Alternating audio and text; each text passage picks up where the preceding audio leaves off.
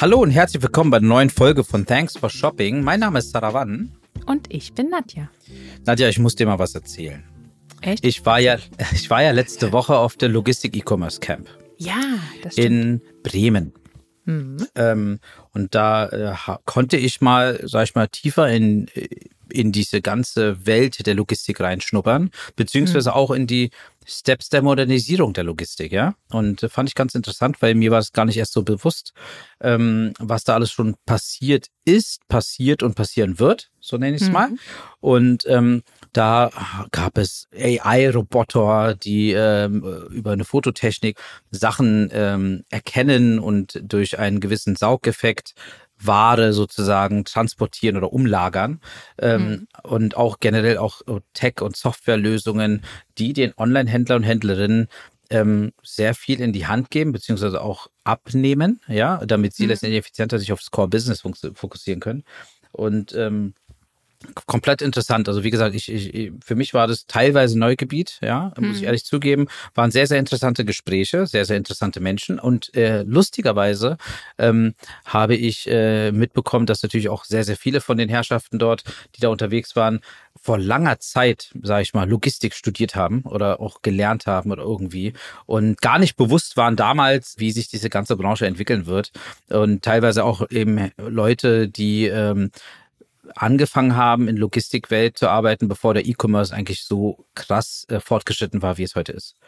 Und äh, alleine aus diesem Grund denke ich, dass unsere heute, heutige Folge sehr interessant werden kann, weil wir haben Ja. heute zu Gast den Florian Beck von Berg Logistics, einer der führenden Experten im Bereich Omnichannel, als auch sind sie dadurch natürlich auch tech-driven und äh, sie sind eben auch sehr führend in der globalen Auftragsabwicklung. Und sie bedienen viele Branchen, also ganz besonders im E-Commerce-Bereich auch, also Mode, Schuhe, Handtaschen, Accessoires etc., was man so alles kennt. Aber auch nebenher, äh, kann man natürlich auch im E-Commerce-Bereich sehen, medizinische Geräte oder Nahrungsergänzungsmittel. Ich finde jetzt interessant, er ist auf jeden Fall ein Experte, er ist ich nenne es erstmal Vollblut-Logistiker, ja, weil ich habe ihn gestalkt auf LinkedIn und habe mal seinen Lebenslauf mir mal angeschaut. Ähm, aber genug von mir. Äh, heißen wir mal Florian willkommen äh, und hören wir mal, was er so Interess- Interessantes zu berichten hat. Also daher, hallo Florian. Hi Florian. Ja, guten Morgen, Nadja, guten Morgen, Sarah. Guten Morgen. Guten Morgen. Wie geht es Schön, dir dass du erstmal? da bist. Ja. Ja. bisschen- danke für deine Zeit. Ja, danke, dass ich da sein darf. Mir geht's gut, ein bisschen warm hier in, in Tübingen, ähm, aber freue mich heute virtuell bei euch zu sein. Du hast ja schon vorhin erzählt, du warst äh, in den Niederlanden, ne? Äh, genau, Wahrscheinlich beruflich auch unterwegs. genau. Also in den Niederlanden haben wir unseren größten Footprint, was Operations angeht, und da war ich jetzt zwei Tage unterwegs und bin gestern Abend äh, wieder zurückgekommen. Ja, auch eine schöne Ecke. Na denn, dann äh, vielleicht Florian, vielleicht mal in deinen eigenen Worten. Bergen Logistics. Wer seid ihr? Was macht ihr? Ja, wir sind ein Fulfillment-Anbieter, der sich auf die Branche Fashion and Lifestyle fokussiert hat und da speziell auf die kleinen und mittelgroßen ähm, Shops und Brands, weil die oft bei den großen Anbietern durchs Raster fallen oder nicht die Individualität bekommen, die sie oft brauchen, gerade am Anfang, wenn sie noch klein sind oder ich sag mal gerade aus der Garagenphase raus sind. Und für die haben wir ein Zuhause gefunden und gebaut, ähm, sehr spezialisiert auf die Branche, fokussieren uns da auf die mittel- bis hochpreisigen Marken, weil wir eben glauben, dass das die sind, die auch äh, langfristig Erfolg haben werden und nehmen denen eigentlich jede Sorge ab, die mit dem Fulfillment zu tun haben, hat. Also egal, ob das die Lagerhaltung ist, die Verzollung, äh, der Versand letztendlich, die Verpackung, die Fiskalvertretung für Marken, die in ganz neue Märkte reingehen wollen, global. Und da haben wir uns, uns gibt's jetzt 25 Jahre, wir haben dieses Jahr das Jubiläum. Und da haben wir uns Glückwunsch. in dem Glückwunsch, Bereich. Dankeschön, ja, und da haben wir uns in dem Bereich sehr, sehr stark ähm, auch investiert, um mit Tools und Tech, hast du es in deinem Intro genannt, den ganzen Prozess zu unterstützen. Die Marken haben bei uns so ein, ein rundum sorglos Paket gepaart mit einer Softwarelösung, wo sie 24/7 reinschauen können, was denn im Fulfillment-Bereich bei ihnen passiert, verschiedene KPIs ähm, und können ich sage es mal, über Nacht, wenn sie mit uns in Europa gestartet sind, auch sagen, Mensch, ich möchte jetzt nach USA oder nach Asien. Das ist so äh, die Stärke, die wir mit anbieten. Haben natürlich zu allen gängigen Shop-Systemen Plug-and-Play ähm, Schnittstellen, so dass wir neue Brands super schnell innerhalb von, ich sag mal, im Normalfall 14 Tagen, wenn es mal dringend ist, geht es auch schneller onboarden können und sind dann bereit, die Produkte im, im Lager anzunehmen. Okay, also 14 Tage klingt sehr schnell, ehrlich gesagt. Ähm, also, okay, gehen wir noch, äh, später nochmal auf, auf, auf die Tools, Software und Tech-Sachen ein, weil ich finde es immer sehr interessant, dass Unternehmen, also ihr seid ja ein Logistikunternehmen, Punkt. Ja, und ihr seid jetzt kein Softwarekonzern, Startup etc. Ganz, ganz weit entfernt seid ihr davon. Aber wie das dazu gekommen ist und was es für Tools sind und wie die aussehen, können wir gerne nochmal zu sprechen kommen. Aber erstmal zu dir. Ähm, habe vom Mentor schon gesagt, äh, bist ja Vollblut-Logistiker, weil ich, wie gesagt, dein Lebenslauf es auf jeden Fall hergibt. Ähm, erzähl doch einfach mal, äh, wo hat es alles angefangen mit äh, generell, wo hat es bei dir angefangen? Wo hat es angefangen mit dem Interesse zum Thema Logistik? Gab es vielleicht einen Schlüsselmoment in deinem Leben, wo du gesagt hast, okay, das ist der Shit, dem, da will ich rein oder so? Ja, also tatsächlich Vollblutlogistiker trifft 100 Prozent. Ja. Und es hat tatsächlich so ein Schlüsselerlebnis gegeben. Der kleine Junge, acht oder neun, Sommerferien. Mein Papa war LKW-Fahrer. Ah. Ähm, okay. Und wie ja. das damals so war mit der Kinderbetreuung, äh, ist man halt da in den Sommerferien ne? mitgefahren, genau. Ja. Und das war damals ganz weit weg von dem, was ich heute mache. Das war Obst und Gemüse. Ja, also ah, wir ja. sind dann da rumgefahren, haben Restaurants und kleine äh, Stores beliefert mit frischen Obst und Gemüse. Ich durfte die Hebebühne an dem 7,5 Tonner bedienen. das will jedes Kind einmal. Ja, ja, so eine Hebebühne. Genau, lecker Fleischkäsebrötchen in der Mittagspause. Und so hat es angefangen, dachte ich, dass ich dachte, Mensch, das ist eigentlich super cool was wir für einen Luxus haben, dass wir an jeder Ecke, in jedem Laden uns das kaufen können, was wir wollen, was wir brauchen. Wie kommt es eigentlich dahin? Ja, und ohne Logistik und Supply Chain würde in der Welt gar nichts funktionieren. Das war schon damals, als ich kleiner Junge dann in den äh, frühen 90er war und so. Und das ist heute noch viel schlimmer oder extremer oder auch besser, wenn man es positiv anschauen möchte. Ja, und dann folgerichtig habe ich äh, mit 16 eine Ausbildung zum Speditionskaufmann äh, gemacht. Erstmal das Handwerk von Grund auf gelernt. Von der Pike auf, genau. Macht das also jetzt seit etwas über 20 Jahren, habe dann irgendwann ein Studium noch mit draufgesattelt, berufsbegleitend, weil eben halt doch die betriebswirtschaftlichen Themen eine große Rolle spielen, gerade wenn man dann eine Managementkarriere anstrebt. Ja, und habe mich dann so äh, sukzessive an den Job rangearbeitet, den ich heute mache. Habe nach dem Ausbildungsbetrieb noch einen Zwischenstopp gemacht bei einem Buchgroßhändler, der damals die Idee hatte, als Spin-off zu sagen, Mensch, die Buchlogistik ist super durchorganisiert mit Nachtsprung und wenn du heute in den Buchladen heute noch gehst und du möchtest ein Buch, was die nicht haben, dann sagen die, ist morgen früh um 10 da. Ja, also ist eine wahnsinnige Logistikleistung. Und die haben einen Spin-off äh, gegründet, um E-Commerce-Shops zu helfen, quasi dieses Knowledge und Know-how aus dem Buchmarkt für andere Branchen zu öffnen.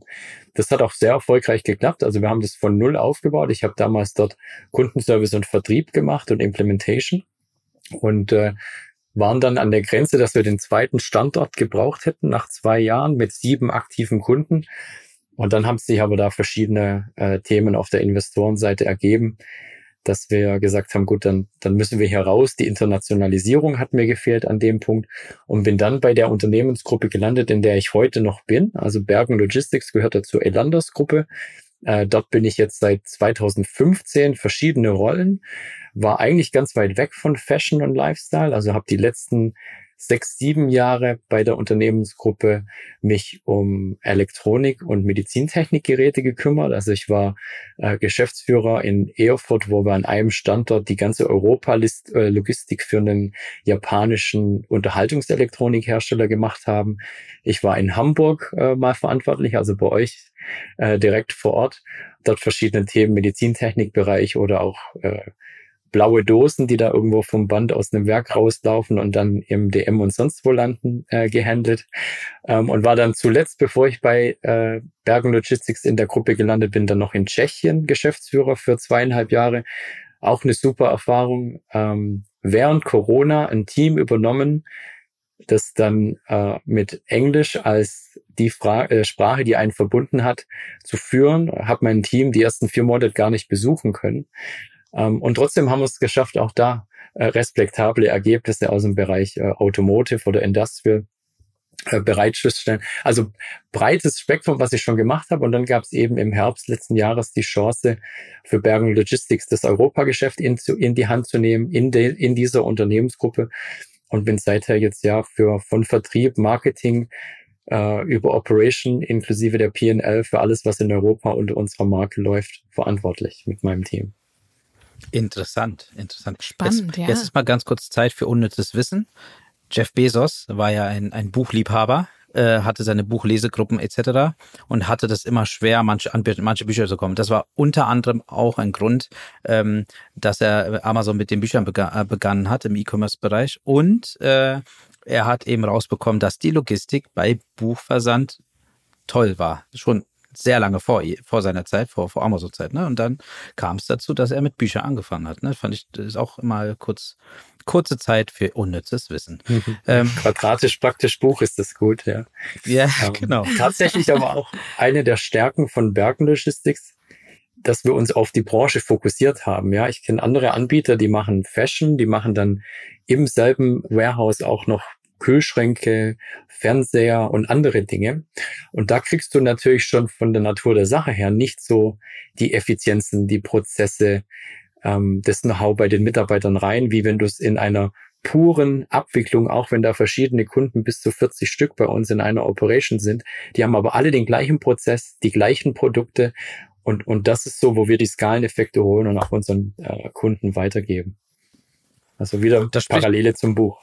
Ja, ja, aber da sprichst du auch was Gutes an. Ne? Also wenn man, wenn man wie gesagt branchenspezifisch arbeitet ne, und, und fokussiert auf eine Branche ist, dann äh, kann das einfach nur besser, effizienter und, und produktiver sein. Ähm, aber total interessant. Und äh, okay, und dann, dann kam es dazu, dass du bei Back Logistik bist, Europa-Business äh, letztendlich. Ne? Europa, sag einfach mal, ganz Europa. Sind alle Länder damit gemeint? Oder, äh? Es sind damit alle Länder gemeint. Ähm, wir sind im Moment mit zwei Standorten in den Niederlanden vertreten. Wir haben Deutschland in der Pipeline für Q4. Wir schauen uns im Moment Schweden an. Das wird jetzt kurzfristig mit aufschalten. Das sind so die klassischen Satelliten im, im ähm, E-Commerce oder auch Distribution, also dass man Skandinavien noch was hat. Wir schauen uns dann für später, äh, 2025 wahrscheinlich noch Südeuropa an und schauen, wo wir uns da ansiedeln müssen, um einfach für unsere Brands den ganzen Markt anbieten zu können. Wobei Europa ja auch immer mehr als ein Markt betrachtet wird. Also wir wissen alles, es gibt sehr, sehr viele Spezialitäten. Die Carrier-Landschaft im Bereich Paket ist in Niederlande eine andere wie in Deutschland und so weiter. Aber die Niederlande ist schon eins der großen Hubs in Europa, wenn du nur einen Standort haben möchtest. Jetzt sagte ich ja eingangs, dass die die Brands und Labels, die wir bedienen, sind oft klein bis mittelgroß. Das heißt, die haben oft nicht die Kapazität, ihr Inventory zu splitten und das eben für Nordics nach Schweden zu legen, für Niederlande nach äh, Amsterdam, für Deutschland dorthin und so weiter. Und da sind diese zentralen Lösungen, die wir von Holland aus anbieten, natürlich eine Top-Lösung für die, weil sie es zentral an einer Stelle haben und wir trotzdem äh, den Großteil der relevanten Märkte in Europa in ein bis zwei Tagen erreichen.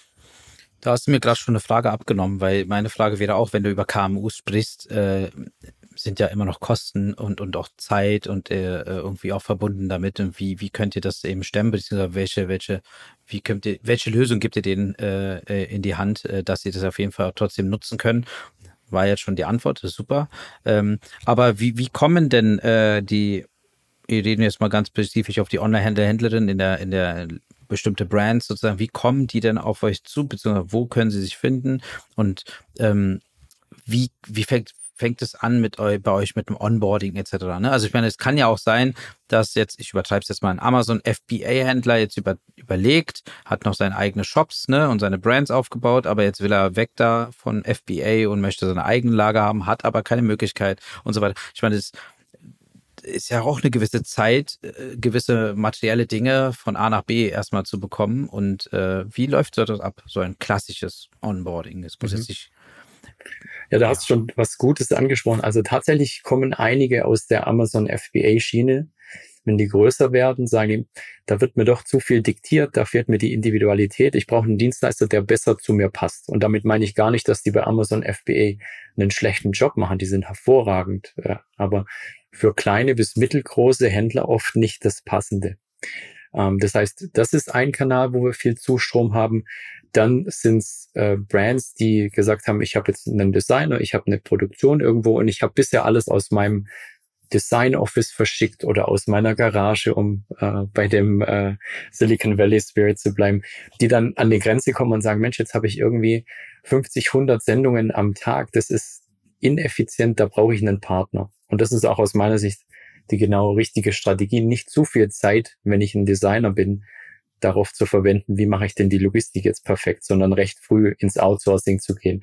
Und der dritte Kanal ist, ähm, wir sind ja global aktiv mit einem äh, Origin in den USA, haben dort auch die meisten Standorte. Das heißt, wir haben viele Brands, die in USA gestartet sind, groß sind und dann den Sprung nach Europa machen wollen oder nach Asien oder in Europa mit uns starten und dann nach USA wollen.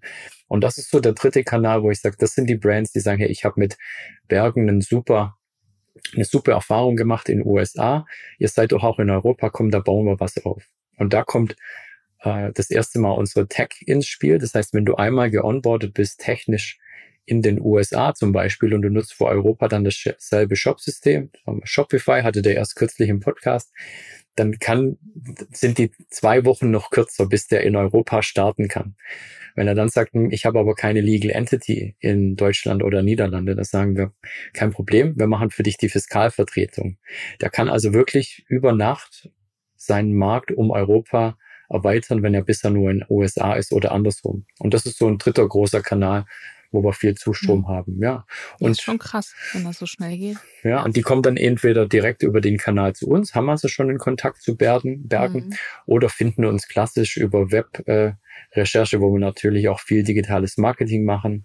Wir sind äh, aktiv bei Press Releases, äh, Case Studies. Wir gehen zu den branchenrelevanten Events, um einfach Kontakte zu knüpfen. Äh, die Fashionwelt ist ja auch so, äh, da kennt einer jemand anders, der wieder jemand kennt, der eine Logistiklösung braucht oder hat. Ja, also das ist sehr, sehr wichtig dort. Ähm, und dann ähm, kommt der Lead klassisch bei den Business Development Teams rein, die analysieren den Bedarf des Kunden, machen für ihn äh, ein maßgeschneidertes Angebot geben das ihm zu, kommt irgendwann der Handshake, der Vertrag wird gezeichnet, dann kommt das technische Onboarding, also es wird angeschaut, müssen wir mit seinem Shop-System integrieren, müssen wir mit seinem ERP-System integrieren. Wir haben da 15 plus äh, vorab gebaute Integration schon, dann geht's super schnell oder müssen wir was custom machen, was auch geht, weil wir äh, über 20 Developer haben, die unser eigenes entwickeltes System up to date halten, diese Onboardings machen. Ähm, dann brauchen wir natürlich einen Counterpart auf der Kundenseite von, von der IT, die dann mit uns das Testing machen. Dann sind wir live und dann geht's los. Dann kommen die ersten äh, ISNs, die Advanced Shipping Notifications, gegen die wir dann den Inbound buchen, wir lagern ein und dann kann verkauft werden und dann geht's los. Wenn man mit Online-Händlern und Händlerinnen redet, dann ist ja immer alles, bei denen muss ja alles schnell passieren. Ne? Also auch so ein, ich glaube auch so ein Switch von, ich nehme das Beispiel Garage, äh, Logistik verlagern etc., weil man will ja auch gar keine Luft dazwischen haben, wo jetzt vielleicht keine Verkäufe stattfinden können oder etc. Ähm, deswegen finde ich es interessant, dass sie das in so einer kurzen Zeit schafft jetzt die Frage dazu, ihr seid ja ein Logistikunternehmen, ne? Ihr wart, ihr wart ein vorrangig ein Logistikunternehmen. Wie kommt man auf die Idee, seine eigene Tech-Team aufzubauen, Software zu entwickeln? Weil ich meine, unter uns, es gibt ja super viele Softwarelösungen. Klar, finde ich es immer gut, in-house zu haben, ist richtig. Aber irgendwann muss ja dieses Mindset entstanden sein, äh, lieber sowas aufzubauen, Abteilung etc., um dann auch ähm, zukunftsgemäß zu denken und äh, die Tools dementsprechend zu bauen. Hm. Ja, das geht zurück auf, auf Ron, unseren Gründer, der heute noch CEO ist, der Bergen gestartet hat. Ähm, paar befreundete äh, Kollegen oder Kommilitonen haben Stoffe und Kleidung importiert aus Israel und anderen Ländern. Und jetzt sagen, Mensch, Ron, kannst du uns nicht irgendwie helfen? Also, ja klar, machen wir äh, Logistikunternehmen auf und hat ist dann wirklich so da reingestartet und hat sich verschiedene Tools, die es damals gab im Bereich WMS und wir reden jetzt äh, 25 Jahre zurück, ja, also da sind wir weit weg von dem, was es heute gibt. Und hat nichts Passendes gefunden und hat dann äh, in amerikanischer Selfmade-Mentalität äh, gesagt, gut, dann, dann basteln wir es uns halt selber. Ähm, und das hat sich jetzt die letzten 25 Jahre kontinuierlich verbessert und immer mehr halt auf diese Nische fokussiert, dass das wirklich tailor-made für Fashion und Lifestyle Brands gemacht ist. Ja, wir können ähm, B2B und B2C in einem Kanal, in einem Tool aus einem Lager. Wir können äh, jetzt, wenn wir an die USA denken, größere Department Stores äh, direkt angebunden an uns, also Macy's, Saks Fifth Avenue und so weiter. In Europa bauen wir gerade das Gleiche. Wir haben Standing Integrations äh, mit Zalando, mit Otto und anderen großen Plattformen, die eben für die Fashion Brands relevant sind. Und all das bauen wir schon in unser Tool rein, um dann wenn unser Kunde das braucht und er wird es brauchen, egal ob es in einer Woche, einem Monat oder einem Jahr ist, dann haben wir es schon in der Schublade und sagen, okay, wir machen noch äh, ein, zwei Tage Testing und dann geht's los. Ja, das stimmt. Vorausschauend gedacht. Ja. Wenn wir 25 Jahre zurückdenken, da hat jetzt noch niemand mhm. gedacht, mhm. wie sich der E-Commerce entwickelt. Ne? Ich war ja, wie gesagt, letzte Woche auf dieser Logistik E-Commerce Cup, da waren diverse WMS-Tools, äh, WMS-Lösungen, ähm, aber auch die sind alle sehr jung. Also die Mehrheit von denen sind, ich glaube, nicht mal zehn Jahre alt. Interessanter Move auf jeden Fall. Und Jetzt kommen wir mal zu dem E-Commerce-Thema. Ihr habt Tools, ihr habt äh, Lösungen, Tech-Lösungen. Äh, und äh, vielleicht kannst du zu den Lösungen mal was erzählen, was der Vorteil ist, was so die USPs sind ähm, und ähm, worauf sich die Online-Händler und Händlerinnen oder unsere Hörer, Hörerinnen, falls sie zu Bergen Logistics gehen können, freuen können. Ja, also einen Punkt haben wir schon ein paar Mal angesprochen, das ist die Geschwindigkeit. Wenn du mit uns starten möchtest, bist du super schnell online. Du verlierst wenig Zeit, egal ob du neu startest von einem neuen Markt äh, auf den europäischen jetzt in unserem Beispiel kommst oder ähm, von einem anderen Anbieter rüberkommst. Wir sind super schnell ready. Das zweite ist, dass wir alle relevanten Marktplätze und die meisten relevanten Shop-Systeme Plug-and-Play haben. Das heißt, wenn du von heute auf morgen deine Strategie änderst oder ändern musst, weil E-Commerce ist ja super schnellledig, dann können wir dir sage ich jetzt mal selbstbewusst, deutlich schneller eine Lösung anbieten, als andere Dienstleister das können, weil wir eben A, viel schon vorab gebaut haben und B, unser eigenes Development-Team haben. Ähm, aber das sind für mich die Basics. Ähm, was wir auch haben, ist, wir haben eine Unmenge an Daten im System. Also mal ein Beispiel, was ist schlecht für einen Online-Shop? Produkte, die im Lager liegen und was kosten und sich nicht drehen. Ja. Mhm. Ähm, Lagerpenner habe ich gehört. Ja, Lagerpenner, genau. Slow Mover, ja. Genau. Ein bisschen charmanter. Okay, Englisch klingt ein bisschen charmanter. genau. Ähm, jetzt sind viele Shopsysteme aber so, dass die den Bestand nicht dediziert äh, anschauen, nach wann kam das rein, ähm, oder wie lange liegt es schon da, sondern einfach materi ähm, finanziell bewerten, wie viel habe ich äh, Inventory am Lager. Und da haben wir eine Lösung gebaut für unsere Kunden, die können 24/7 in unser Tool reinschauen, Online-Plattform und sehen, was sind denn meine Slow Mover und wie lange liegen die denn da schon und können dann gezielte Aktivitäten darauf machen, dass sie a uns kein Geld mehr für die äh, Inventory Storage bezahlen und B natürlich daraus noch Umsatz machen, bevor sie es irgendwann gar nicht mehr verkaufen können. Ja, wir sind im Fashion-Bereich. Wenn da irgendwas eine Saison alt ist, dann kriegst du das kaum noch äh, los. Ähm, und, und Daten ist das große Stichwort. Also wir bauen gerade ein Data Warehouse und ein Data Lake, wo wir schauen, was können wir mit den Daten, die wir haben, tun? Zum einen intern, um unsere Effizienz zu steigern, was dann wiederum Skaleneffekte, äh, bessere äh, Competitiveness bedeutet und auch für unsere Kunden dann Kosteneinsparungen. Aber was können auch unsere Kunden mit den Daten potenziell machen? Ja, also eine Analyse, äh, egal ob das Absatzmärkte sind, dass wir sagen, hey, wir sehen, dass dein Dropship ist nur fünf Prozent. Normalerweise machen Kunden, die bei uns im Dropship sind, x Prozent Marge mit Dropship versus Y Prozent im äh, B2C, wirst du nicht das irgendwie hochbringen und steigern.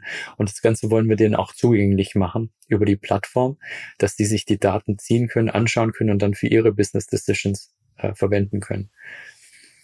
Ein anderer, also sozusagen so eine Art Dashboard sozusagen und auch äh, individuell zusch äh, zuschneidbar zum Business. Genau, und eben nicht nur aufhören bei den Logistikkennzahlen, weil mhm. dafür haben die ja uns, die Profis, sondern eben auch handelsorientierte Kennzahlen, was die damit anstellen können. Ähm, und ist jetzt nicht 100% Tech, aber spielt natürlich auch rein, diese globale Reichweite, die sie mit uns haben können über Nacht. Wir haben in USA acht Standorte, zwei in Niederlande, einen in UK, einen in Shenzhen, China.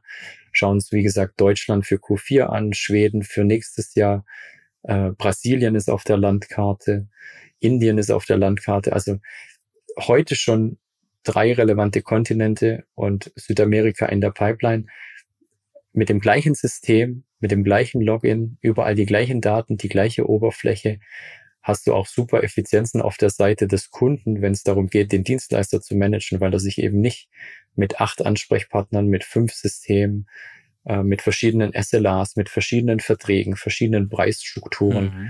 äh, auseinandersetzen muss, sondern bei uns hat er das alles aus einem Guss. Ich habe auch auf ihrer Website gelesen, ähm, hast ja einiges schon angesprochen, so Backoffice-Lösungen, die ihr anbietet. Ne? Ich meine, ich kenne das Problem von Online-Händlerinnen, dass sie jetzt nicht gerade Backoffice-affin sind, ja. Also um, um ehrlich zu sein, also ein Online-Händler, wenn der startet oder so, wenn er was will er einfach verkaufen. Ja, das ist der Hauptthema für ihn. Beim Produkt muss verkauft werden, egal wo, egal wie. Und dann kommt der Kram, der danach noch zu lösen ist. Und äh, ihr, ihr bietet ja aktiv Backoffice-Lösungen an und glaube auch Zahlungsströme zwischen Lieferanten etc. Ne? Das, das macht ihr auch, was ich interessant finde. Also wie kam das dazu? Ich meine, ihr, ich, ihr bürdet euch ja letztendlich mehr Arbeit auf, als ihr eigentlich nötig habt. Hart gesagt. Das waren alles Opportunities, die sich dann in ein Businessmodell entwickelt haben über die Jahre. Also wie du schon sagtest, wenn einer ein geiles Produkt hat, dann geht es darum, wie kann ich das produzieren und wie kann ich das verkaufen. Und das ist genau, wo wir ansetzen. Wir sagen, kümmere du dich um dein Produkt und bring es an den Mann und an die Frau. Und wir machen den Rest für dich. Und wenn der Rest für dich bedeutet, du brauchst ein Lager, Versand, Zoll, Fiskalvertretung, Backoffice, dann bieten wir dir das an. Wir sind extrem kundenorientiert, stellen den Kunden ins Center von allem, was wir machen und bauen Lösungen drumherum. Natürlich muss es intern auch ein Geschäftsmodell für uns sein, aber da sind wir auch nicht unerfolgreich, die Sachen dann so zu bepreisen und äh, Verträge dahin zu legen, dass das für beide Seiten dann passt. Ja. Und wir haben ganz oft diese, diese Brands sind ja super kreative Leute. Also ich bin da immer erstaunt. Ich bin da als Vollblutlogistiker eher der Pragmatiker. Ähm, die sagen, ah, ich, ich, ich will mich nicht damit rumschlagen, mit welchem Incoterm ich jetzt meine Ware von Asien nach USA bringen muss und so weiter. Ich will designen. Mach du den Rest. Ja. Und daraus ja. sind genau diese, diese Enabler-Modelle ähm, noch um das Warehousing herum entstanden. Interessant. Also sowas, sowas wird dann am Ende beim Onboarding am Anfang abgefragt, ne? wahrscheinlich, damit ihr dieses individuelle Angebot am Ende schnüren könnt. Ähm, ist interessant. Also ich, ich kann mir vorstellen, dass es einigen auf jeden Fall äh, deutlich besser geht, nachdem sie sagen, hey, ich gebe das jetzt alles ab und dann kann ich designen, kann ich entwerfen, kann ich Produkte entwickeln und verkaufen. Ähm, wie gesagt, und das ist ja das erste Mindset, was, wenn man zum Onlinehandel geht, ich will einfach Sachen verkaufen und ja. fertig, Umsatz. Genau, und da gibt's, nee, interessant. Und da gibt es natürlich die Kunden, die sagen, ich gebe euch erstmal einen Teil und mal schauen, wie das funktioniert. So eher die, die deutsche Mentalität, ja. ja. Äh, es gibt aber auch die All-In-Fraktion, ja, die sagen, okay, ich habe einen gefunden, der alles machen kann hier. Ja. Äh, löst mal mein Problem, ja. Ähm, und beides, nee, das, beides ist okay für uns, ja. Das wäre jetzt auch meine Frage gewesen, nämlich die Skeptiker, die gibt's ja immer. Ja? Also es ist jetzt egal auf welchem Markt, die gibt's ja und die sagen, hey, du kannst mir ja viel erzählen, aber ob das am Ende funktioniert, ist eine andere Sache. Gibt es so Testphasen oder macht die da, ja? Das gibt's und die Skeptiker braucht man auch, ja. Also ist ja nicht alles immer Friede, Freude, Eierkuchen. Äh, Skeptiker oder Challenger, um es wieder charmanter auszudrücken, äh, die bringen auch dein Geschäftsmodell weiter. Die, mhm. die legen den Finger dahin, wo es nicht gut funktioniert. Ja. ja. Sie hinterfragen. Ähm, ja. Und mhm. so Pilotphasen, dass wir sagen, wir machen mal jetzt zwei Wochen für dich dein B2C Online-Shop, das gibt's nicht, das macht auch keinen Sinn. Ähm, aber was wir oft haben, ist, dass eine Brand, die B2B und B2C macht, die sagt, Mensch, ich gebe dir mal mein B2B Wholesale. Das ist tendenziell etwas einfacher zu handeln. Weniger Orders, mehr Volumen. Und wenn das gut funktioniert, dann gebe ich dir mein Herzstück, mein B2C ähm, wo dann jede Customer Experience zählt. Und da haben wir tolle Erfolgsgeschichten, wo wir dann sukzessive was dazu bekommen. Wir haben auch ein, ein Bergen äh, Preferred Shipper Program, wo du quasi von den Frachtraten, die wir im Einkauf durch unsere durch unser Volumen erzielen, geben wir an unsere Kunden weiter mit einem gewissen Aufschlag und das ist in der Regel günstiger als das, was die Kunden selber verhandeln können, weil die eben weniger Volumen haben. Und das ist auch so eine klassische Customer Evolution, die start, äh, starten mit B, B2B, dann B2C und dann sagen, ach, lass uns jetzt nochmal die Frachtraten angucken. Oh wow, 12% Einsparung, wenn ich zu euch gehe. Und so wächst dann so eine Kundenbeziehung im Bereich des Farmings. Ähm, das ist interessant.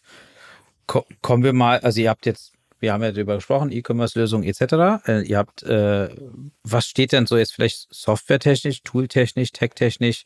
Wir haben ja auch schon die Expansionsthematik von, von Bergen Logistics jetzt mitbekommen, ne? aber tooltechnisch, äh, softwaretechnisch, gibt es da irgendwelche Sachen, Neuheiten, die dieses Jahr, nächstes Jahr oder in den nächsten Jahren kommen sollen? Vielleicht neue Sachen, die ihr anbieten möchtet, beziehungsweise neu, ähm, keine Ahnung, gewinnen wollt an, an damit es noch Mehrwert gibt, äh, für einen Online-Händler, Händlerin zu euch zu wechseln? Hm, ja, da gibt es ein paar Sachen. Was wir im Moment in der Beta-Version haben, ist das äh, Billing-Module bei uns im Tool. Das heißt, du kannst dann, du musst nicht warten, bis du von uns die Rechnung bekommst am Ende des Monats, sondern du kannst quasi in Realtime auf Order-Level reinschauen, was das an Fulfillment-Kosten für dich bedeutet hat, was natürlich wichtig dann ist für deine Kalkulation am Ende. Äh, das gerade in der, äh, in der Ausrollung. Dann, wo wir gerade ein Team dran sitzen haben, ist der Data Warehouse, Data Lake und was wir mit den Daten machen und wie wir das bereitstellen und wie das einen Mehrwert für die Marken ähm, bedeutet. Und dann, das ist jetzt aber Kategorie Nähkästchen, ähm, wir arbeiten daran, unser System, was CloudX heißt, an den Markt zu bringen. Und nicht nicht mit dem Ziel, jetzt gegen die Großen oder auch Jungen, die du letzte Woche dann in Bremen gesehen hast, Sarawan, gegen die anzustinken, sondern wirklich als nischiges WMS genau für diesen Use Case und idealerweise, und das ist jetzt Vision, unter dem Stichwort Flex Sourcing. Was heißt das? Das heißt, du bist eine Brand, du hast mit uns in den USA gestartet, wurdest da immer größer, immer erfolgreicher, dann kam Europa dazu, bist auch mit uns in Europa, dann kam Asien dazu, dann kommt der Punkt, wo du in den USA so groß wirst und es gibt den Punkt, äh, dass du eine sophisticated Lösung brauchst, dein eigenes Gebäude, ähm, deine eigenen Prozesse, die nochmal feiner auf dich abgestimmt sind. Und da kommen dann viele Brands an den Punkt und sagen, das möchte ich doch wieder selber machen. Aber ich finde euer Tool so cool, gebt mir das doch. Und da ist die äh, Idee daraus geboren, zu sagen, okay, wir machen Flex Sourcing. Du kannst in USA in deinem eigenen Warehouse sein mit unserem System. Du kannst in Europa sein in unserem Warehouse mit unserem System. Und du kannst in Asien irgendeine andere beliebige Variante daraus wählen. Und du kannst auch wieder zurückwechseln, ja. Und, und das ist so die, die Strategie für die nächsten Jahre, äh, CloudX an den Markt zu bringen, eben ganz eng gekoppelt mit den Services, die wir bei Bergen Logistics anbieten. Ja, sehr spannend. Auf jeden Fall. Aber CloudX als, als, als an den Markt zu bringen, heißt deutscher Markt oder gleich dann in die Länder, wo ihr schon aktiv seid, europaweit? Ja, das machen wir, wie es sich auch für Bergen Logistics bewährt hat. Wir starten in den USA mit Piloten, haben da jetzt schon, ich glaube, zwei Kunden, die in ihrem eigenen Gebäude auf unserem System äh, arbeiten ähm, und werden dann wahrscheinlich auf recht natürliche Art und Weise die ersten Kunden irgendwann in Europa haben, die wir in allen Regionen der Welt bedienen, die dann sagen, Mensch, äh, jetzt bin ich auch in Europa so groß, ähm, dass wir da vielleicht was äh, bauen könnten. Und dann haben wir zwei Varianten. Entweder wir unterstützen die Marke mit ihrem eigenen Warehouse und unserem System. Oder, ich sagte ja zu Beginn, wir sind Teil der großen, äh, einer großen Unternehmensgruppe.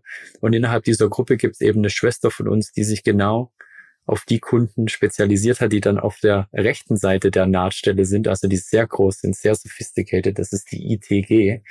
Ähm, und dann äh, kann man durchaus auch drüber sprechen, die denen äh, zu vermitteln und zu sagen, hey, der ist jetzt aus Bergen rausgewachsen und der würde super zu euch passen. Der mag den Spirit und Mindset der Unternehmensgruppe.